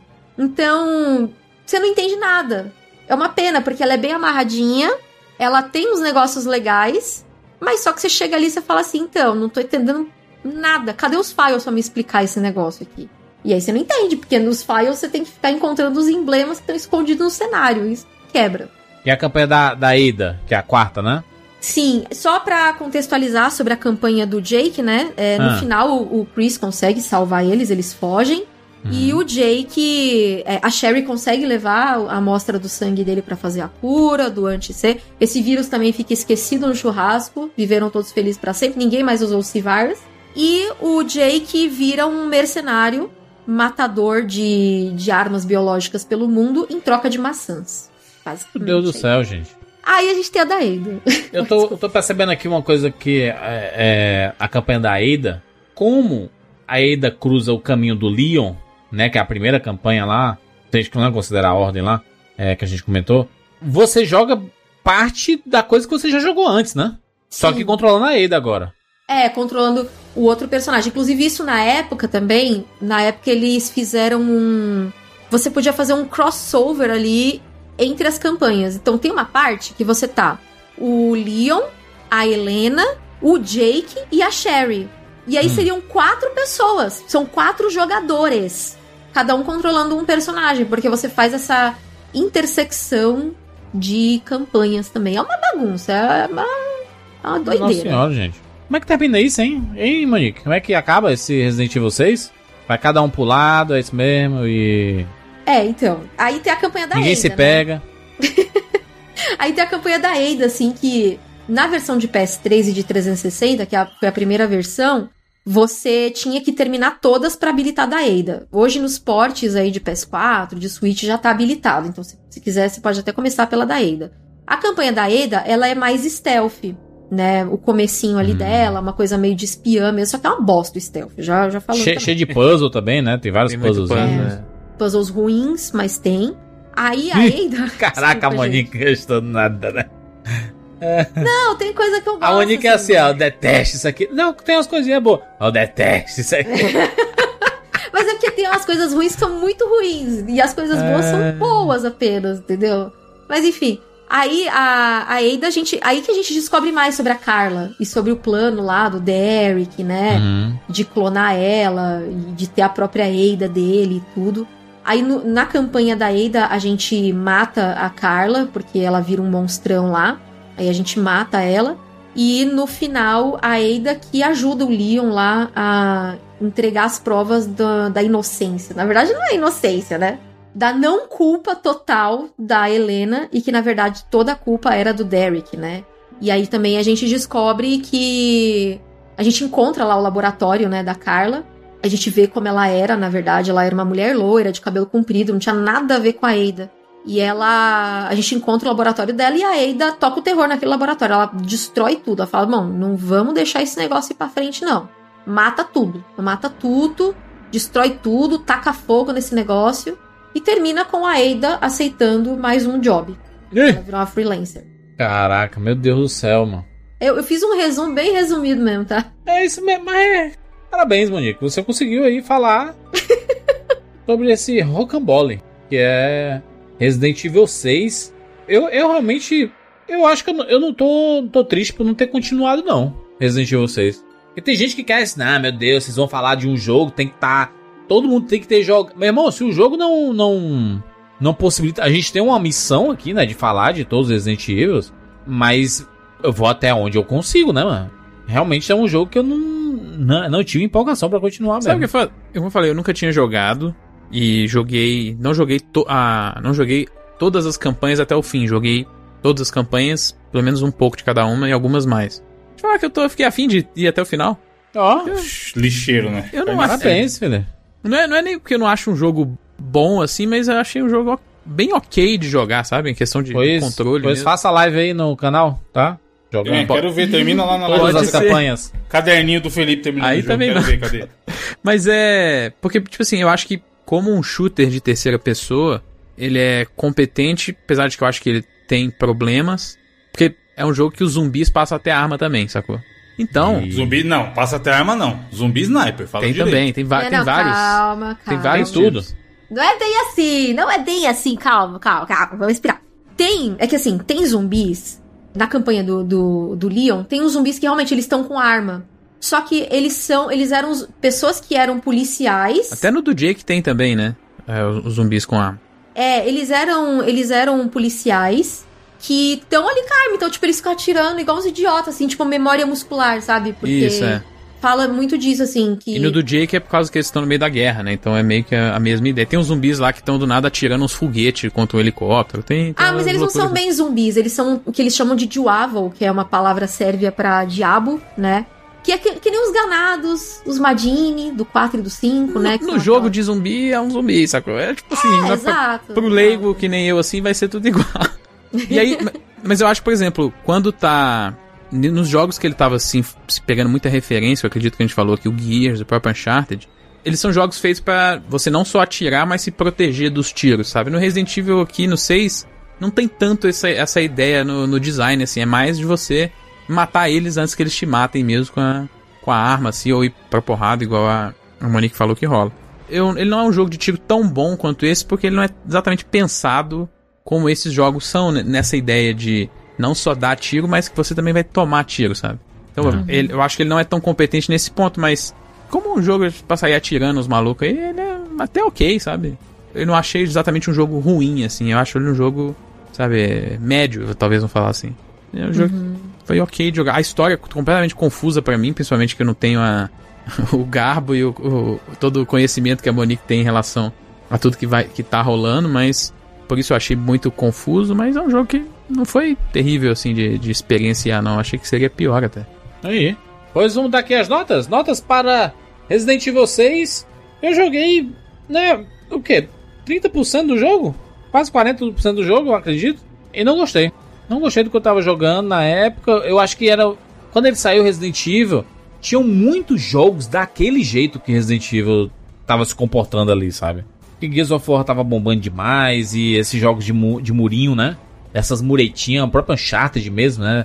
Pareciam todos os jogos iguais, sabe? E, e eu lembro que eu não, não, não me senti empolgado. E não foi por dificuldade, não foi por. Porque, cara, é o nome Resident Evil, você, você se interessa, entendeu? Mas não, re- realmente não, não tive empolgação pra continuar. Eu, ac- eu acredito que parei aqui uns dias. Eu, eu tava jogando, aí parei uns dias de jogar e, e coloquei outro na frente e simplesmente deletei o Resident Evil 6. É, então vou dar nota. eh, 65 vidas pra Resident Evil 6. Queria. Eu gosto muito da, da, da franquia Resident Evil. Infelizmente, com ele tem essa mácula de ter sido o jogo que me fez parar de jogar Resident Evil. E voltei no Resident Evil 2 Remake. E aí depois joguei o 3. E quero, né, jogar pela primeira vez o 7 e o 8 aí. Felipe, Eu já falei bastante aí, basicamente vou dar 70 vidas, acho que eu falei. aí. Dá pra jogar, mas tá longe de qualquer outro Resident Evil que eu, que eu tenho experiência aí, sabe? Principalmente os, os mais recentes aí. 7, 2 Remake e o 8, pra mim são jogos fantásticos. O remake do 1 também gosto muito. Então, assim, eu acho que ele tá muito longe desses jogos, mas não chega a falar que ele é um jogo ruim, não. É um jogo é, ok, vamos dizer assim. E pra Resident Evil, pra muita gente, não é o bastante, né? Monique. Ah, gente, ó, eu acho. Primeiro, eu até ia te falar, o, o Jurandir, que Hum. se você quiser tentar continuar, Não, joga em co-op. É legal jogar em co-op, é divertido ser. se jogar com um amigo. Joga com a Monique, sabia? cada um faz live no seu canal, ó, que delícia. Oh, bora. Só, só combinar. Mas. Opa. Então, eu vou dar. Pro 6, vou dar uma nota 6. Eu tô dando um, um pontinho de 60 vidas. incentivo. É, isso, 60 vidas. Por quê? Eu tô dando 10 vidas de incentivo porque a Capcom, ela, ela tinha uma, uma ambição bem grande mesmo, assim. De fazer um negócio megalomaníaco e, nossa, o maior jogo com maior escopo e não sei o quê. E a gente quer agradar todo mundo. E eu acho que eles fizeram muito bem essa interligação entre as campanhas.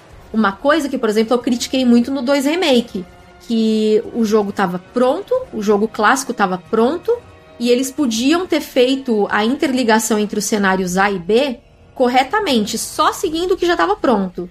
E aí, na verdade, a segunda jornada lá do Resident Evil 2 Remake é ah, é um repeteco muito chato da primeira, sabe? Com arma diferente, uma munição diferente. Então, eu não curto muito a segunda jornada do Resident Evil 2 Remake. E, curiosamente, é o mesmo produtor do Resident Evil 6 e do 2 Remake, que é o Yoshiaki Hirabayashi. Então, parece que ele falou assim: Olha, eu não vou repetir nada do que eu fiz no Resident Evil 6, nem a parte boa que é a interligação entre os cenários. E eu gosto muito do cenário do Chris, do capítulo do Chris, né, do, do Resident Evil 6. O Chris é um dos meus personagens favoritos da franquia toda. É ele, a Jill e o Wesker. São meus três personagens favoritos, assim. Então eu gosto bastante da campanha do Chris. A, a, dublagem do Roger Craig Smith como Chris também é maravilhosa. Ele é um baita de um dublador. Sinto muita falta dele como Chris. Não que os outros sejam ruins, né? Mas. Até o, o, o dos novos personagens é legal também, né? O Jake é o Troy Baker. Uhum. E a. A Helena é a, Ro a Laura Bailey, né? Então, É. os dois queridinhos do voice acting dos videogames aí estão nesse jogo. Sim, pra ver Sim. como também a, é, eles pegaram, assim, ótimos, ótimos dubladores. O mocap também. Tanto que eles não chamam de cutscene, né? São as cinematics. Naquela época que eles começaram, não, não é cutscene, é cinematic, porque a gente tá fazendo um negócio bem hollywoodiano, sabe? Então, assim, Tá eu acho que foi uma boa intenção. Também boa intenção, o inferno tá cheio. Mas foi uma boa intenção. Por isso que eu vou dar aí as 60 vidas, mas lembrando que 10 vidas são de incentivo. Tudo bem. é. Evandrilson de Fritas. Cara, como eu falei, eu, eu dropei rápido desse jogo. Devo ter jogado umas duas, três horas, porque pra mim isso aí não é Resident Evil. Só tem o nome, é muito genérico. Tudo, tudo ali me parecia muito genérico na Sim. época. E continua aparecendo até hoje, vendo o vídeo agora, vendo até a Monique falando aí que é alguém que de- costuma defender muito bem os jogos da série. Eu tenho zero vontade de jogar. Felipe falou que acha mediano, que talvez joga, mas tem tanto jogo melhor que entrega todos esses aspectos é de maneira.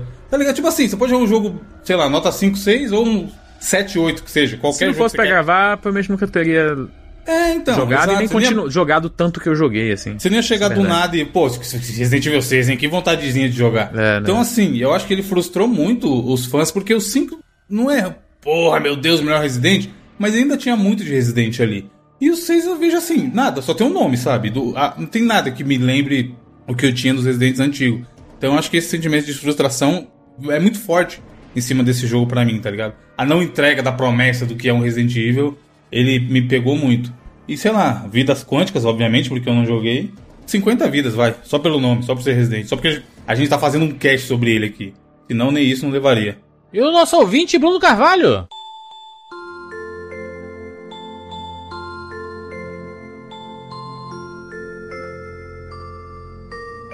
Ganhou promoção aí, assinou a gente na Twitch Prime e assinou o bônus e ganhou o direito de participar do programa, ouvir um programa ao vivo. Gente, eu falei Pois tanta é. verdade, né? Meu Deus, desculpa, Bruno! Não, você não tem que se desculpar. Você, Como que é, Bruno? Você Faz tempo é a que você escuta estrela 99 do episódio. Faz tempo que você escuta Não 99 tem Vidas, que Bruno? Ou você é um ouvinte novo? Não, mas foi muito bom mesmo, porque assim, eu não ia ter muito de positivo pra agregar, não, cara. As coisas que eu tenho pra falar de Resident Evil 6 não são muito positivas, porque eu até já falei antes. Mas curiosamente, veja você. Tu não gosta de Resident Evil, né, Bruno? Tu falou um dia desse aí que não gostava, né? Ah, falei, nossa, eu falei que odeio Resident Evil. Ah, Odeio, não foi tu, falei não? isso mesmo. Lógico que não. Foi outro, Bruno. O clone do Bruno. Falou isso. É. Foi o clone, meu clone malvado. Mas curiosamente, veja vocês, a minha nota vai ser a maior de todas aqui. Meu Deus, mano. Mas por quê? Justamente porque quando eu joguei Resident Evil 6, eu joguei em co-op. E isso melhora muito a experiência. Ah, lá vem o Bruno. 6. Ai, meu copo. Ah, mas tela é verdade, dividida. cara. Ai, Vocês coisa sabem que eu sou um grande fã do co-op local. E isso o Resident Evil 6 entrega.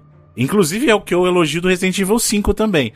Porém, o Resident Evil 6 tem problemas muito graves. Se você jogar sozinho, cara, ele vai ser um jogo bem, bem, bem fraco, assim, pra ser bem honesto. Paia.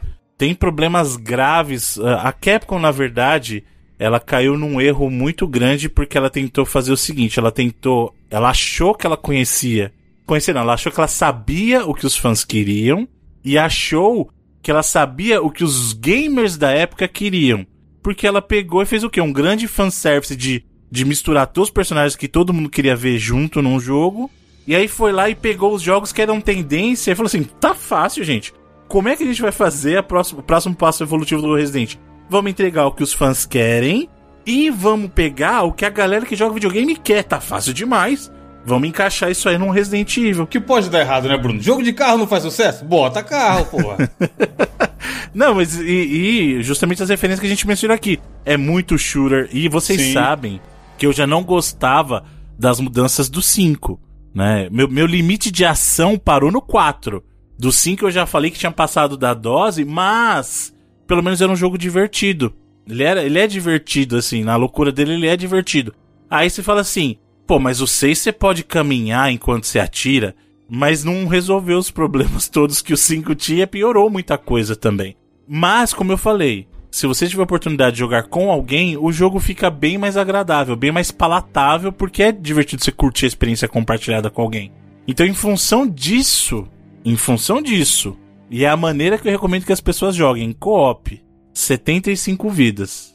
Mas é de disparado, assim, uma das experiências mais fracas que a franquia tem pra te oferecer. Bruno, jogar Gears 3 em co-op pela vigésima vez na sua vida, ou jogar isso aí, o que, que você prefere? Gears 3 pela vigésima vez. Tá vendo? Não tem E jogar Halo com o casal japonês. Você Jogar sabia, Halo com você casal sabia, Monique, japonês. dessa história que o Bruno jogou, terminou Halo com um casal japonês? Não, como assim? É, terminou. É isso. do Halo 3, pela, minha, pela teve uma live. é. experiência de Halo jogando a campanha inteira de Halo 3 com um casal de amigos japoneses. Aí. Nossa. Monique agora sabe falar ja- japonês, hein, Monique? Ah, tô no básico ainda, básico 1. Ah, Monique, onde é que as pessoas podem te encontrar? Ai, primeiro eu quero agradecer mais uma vez aí por vocês terem me chamado. Você é sempre muito bem-vinda, tá? Não se, não se sinta. Ah, é porque eu falei mal de alguma É. coisa, eles nunca mal. Você, você é um patrimônio da, da, da franquia Resident Evil dentro dos 99 vidas. Aí. Então, enquanto existir Resident Evil, saiba que você vai ter carta livre aqui e se não tiver Resident Evil, você vai. A gente pega outra franquia e você vai. Obrigada, gente. Bom, vocês podem me encontrar no meu canal do YouTube, youtube.com/barra Resident Evil Database. Tu prefere o YouTube ou a Twitch? Twitch, Então, Twitch, Twitch. Entendi. Agora, nesse exato momento da- dessa gravação, porque eu não sei porque a nossa vida muda assim. Sim, A hum, plataforma muda pra caramba. Exato.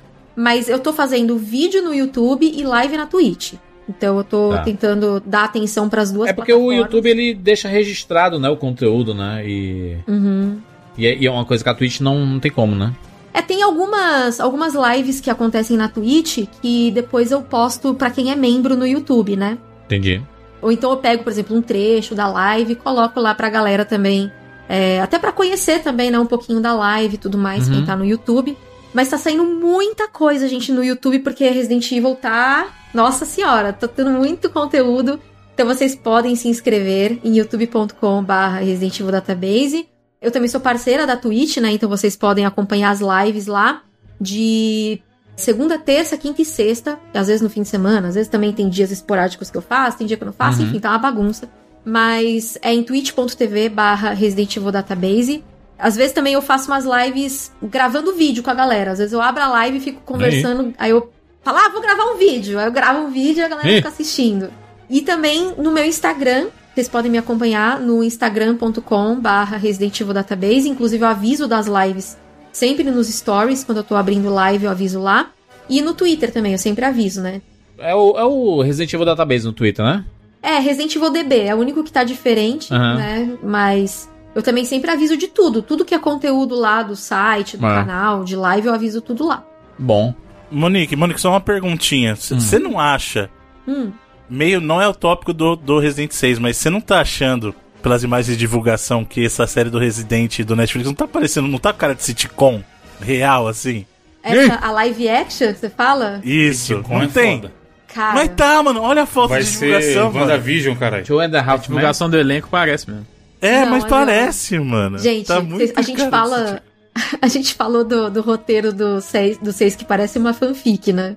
A, nossa, a série live action da Netflix, eu acho que é uma fanfic, assim, que eles fizeram que nem carta da Xuxa. Eles imprimiram umas 10, aí eles jogaram pro alto e falaram assim: aqui eu pegar vai ser o roteiro dessa série, hein? Caraca. Aí jogaram pro alto e pegaram e falaram: Filhas do Wesker, é isso, sabe? Porque, gente, é muito. Só a sinopse já é muito ruim, assim. Já é um terror. Porque a, a Netflix, ela tem muito essa coisa de série teen. Uhum. Então, a gente vai ter duas timelines nessa série live action, que é com as filhas do Wesker adolescentes e depois com as filhas dele adultas. Então já espera uma meleca também. Dá uma olhada aí, Evandro, rapidinho pra você ver a foto do cast, como é que tá. Você não tá uma cara de que vai ser uma sitcom isso aí, ó. Putz, tá mesmo. Falta, É. Faltava ser um sofá, né? Um sofá gigante e eles na casa. Tem que Eu ter já as falei, risadas, mano. né? Do nada, É. do nada, o Wesker vai chegar assim ó, na porta ali, botar a mãozinha assim na, na cintura, sabe? Essas meninas. é, tá a risadinha do Chaves, né? Exato. Não vou mano, julgar antes de assistir. Mentira, eu vou sim. É, não tem como, cara. É Muito, muito. A chance de funcionar é muito baixa. Tomara que eu seja surpreendido. Tomara. Tomara. Ah, vai esperando zero, que aí você acaba sendo surpreendido. Você fala, ah, eu não tava esperando nada, até que é bom. É. É o que eu faço. É, uma boa estratégia. É, valeu, Monique, pela participação mais uma vez. Você pode encontrar a gente lá no Twitter também, no arroba 99vidas ou no 99vidas podcast. Lá no Instagram, lembrando que estamos também na Twitch. Chegamos há pouco tempo, estamos fazendo lives de jogos antigos. Você encontra muita nostalgia lá no 99vidas, lá na Twitch, twitch.tv barra 99vidas. É muito fácil de encontrar durante a semana, é, várias vezes durante a semana. Inclusive ontem eu fiz uma, uma, uma de madrugada. Meu Deus do céu, eu fiz até quase 3 horas da manhã, 4 horas de live jogando a Link to the Past. Eu acordei no meio da madrugada e o Jandir tava ao vivo. Ah, eu vou assistir, gente. Às vezes eu perco o sono de madrugada, crise de ansiedade por É. estar morando no Brasil. Eu vou assistir. É, de vez em quando eu jogo. Eu, eu, só, eu, eu só jogo jogos de Super Nintendo, né? E vou jogar de PlayStation muito em breve. PlayStation 1, no caso. Só nostalgia, só jogo antigo, só outro. Quero jogar Resident Evil, tá? Imagina eu jogando Resident Evil. Meu Deus, atrapalhado que vai ser. Agora a gente pode fazer até um co-op, hein? Vamos combinar. Oh, esse, esse de Resident Evil 6, será que rola? Tu tem paciência pra jogar novamente Resident Evil 6? Tenho, tenho. Ó, mas vamos fazer assim? Vamos ver se a galera vai, vai querer? Comentem aí, gente. Né? Tá bom. Olha aí, ó. Vamos fazer uma, fazer uma enquete lá no. Enquanto estiver fazendo live. Aí o pessoal dá aqueles dinheirinhos da, da Twitch pra ver se eles querem que a gente jogue. Boa. Muito bem, fechamos aí. Nos encontramos na próxima semana. Tchau.